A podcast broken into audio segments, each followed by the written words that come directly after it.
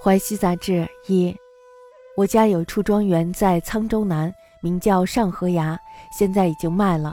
庄园里过去有五间水明楼，可以鸟瞰渭河，帆船就在栏杆下往来。与外祖张觉峰家的杜帆楼是一样的，都是游览远眺的好地方。先祖母和太夫人夏季的时候常住在这座楼上乘凉，儿孙们轮流来侍奉。有一天，我推窗向南望去，看到男男女女有几个人登上了一艘渡船，船已经解开了缆绳，离开了岸。一个人忽然朝一个老翁奋击一掌，把老翁打落到了岸边的浅水里，衣服还有鞋子全部湿了。老翁刚要起身怒骂，渡船已经开离了岸边，划走了。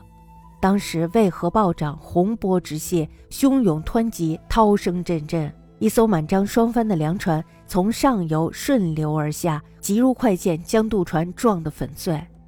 船上的几十个人全部丧命，只有老翁幸存了下来。老翁听到这个消息，这才转怒为喜，合掌高颂佛号。人们问他要到哪里去，老翁说：“昨天听说有一个堂弟以二十两银子的价格把童养媳卖给了人做妾。”约定今天写卖身契，我急忙点制田产，凑足了这笔钱，带着想去帮他赎人。看来这全是神灵指使的呀。于是呢，就都催促船家立即用另一条渡船快速送老翁过河。当时呢，我只有十岁，只是听说老翁是赵家庄的人，可惜没有问他的姓名。这是雍正癸丑年的事儿。还有一件事儿。先太夫人说，有一个沧州人逼他的弟媳改嫁，把两个侄女卖到了青楼，邻里呢都愤愤不平。有一天呢，他腰缠重金，乘坐大船到天津去贩卖绿豆。晚上的时候呢，船停在了河边，他坐在船舷上洗脚。忽然呢，西岸一艘盐船断了线索，横扫而过，两艘船的船舷相互摩擦，他从两膝以下筋骨迷碎，如同割断了一般。于是他一连嚎叫了几天才死去。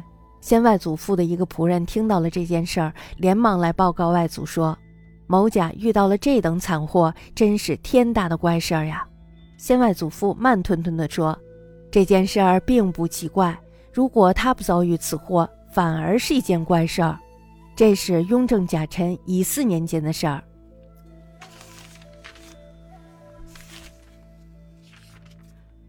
于有庄在沧州南，曰上河崖，金玉之意，就有水明楼五营，下看渭河，翻墙来往，蓝墩下。与外祖雪峰张公家杜帆楼，皆游跳家处。先祖母太夫人夏日每居士纳凉，诸孙更帆随侍焉。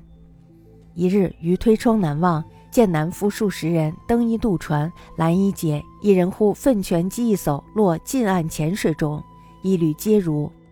时渭河暴涨，洪波直泻，汹涌有声。一两艘张双帆顺流来，急如击剑，触渡船碎如废。数十人病没，唯此所存。乃转怒为喜，合掌咏佛号，问其何事，曰：“昨闻有族弟得二十金，欲同养媳为人妾，以今日成眷，及至田得金如其数，积之往熟耳。”众同声曰：“此一计神所使也。”促唤渡船送之过，十余方十岁，但闻为赵家庄人，悉未问其名姓。此雍正癸丑事。又先太夫人言，沧州有人逼嫁其弟妇，而遇两侄女于青楼者，里人皆不平。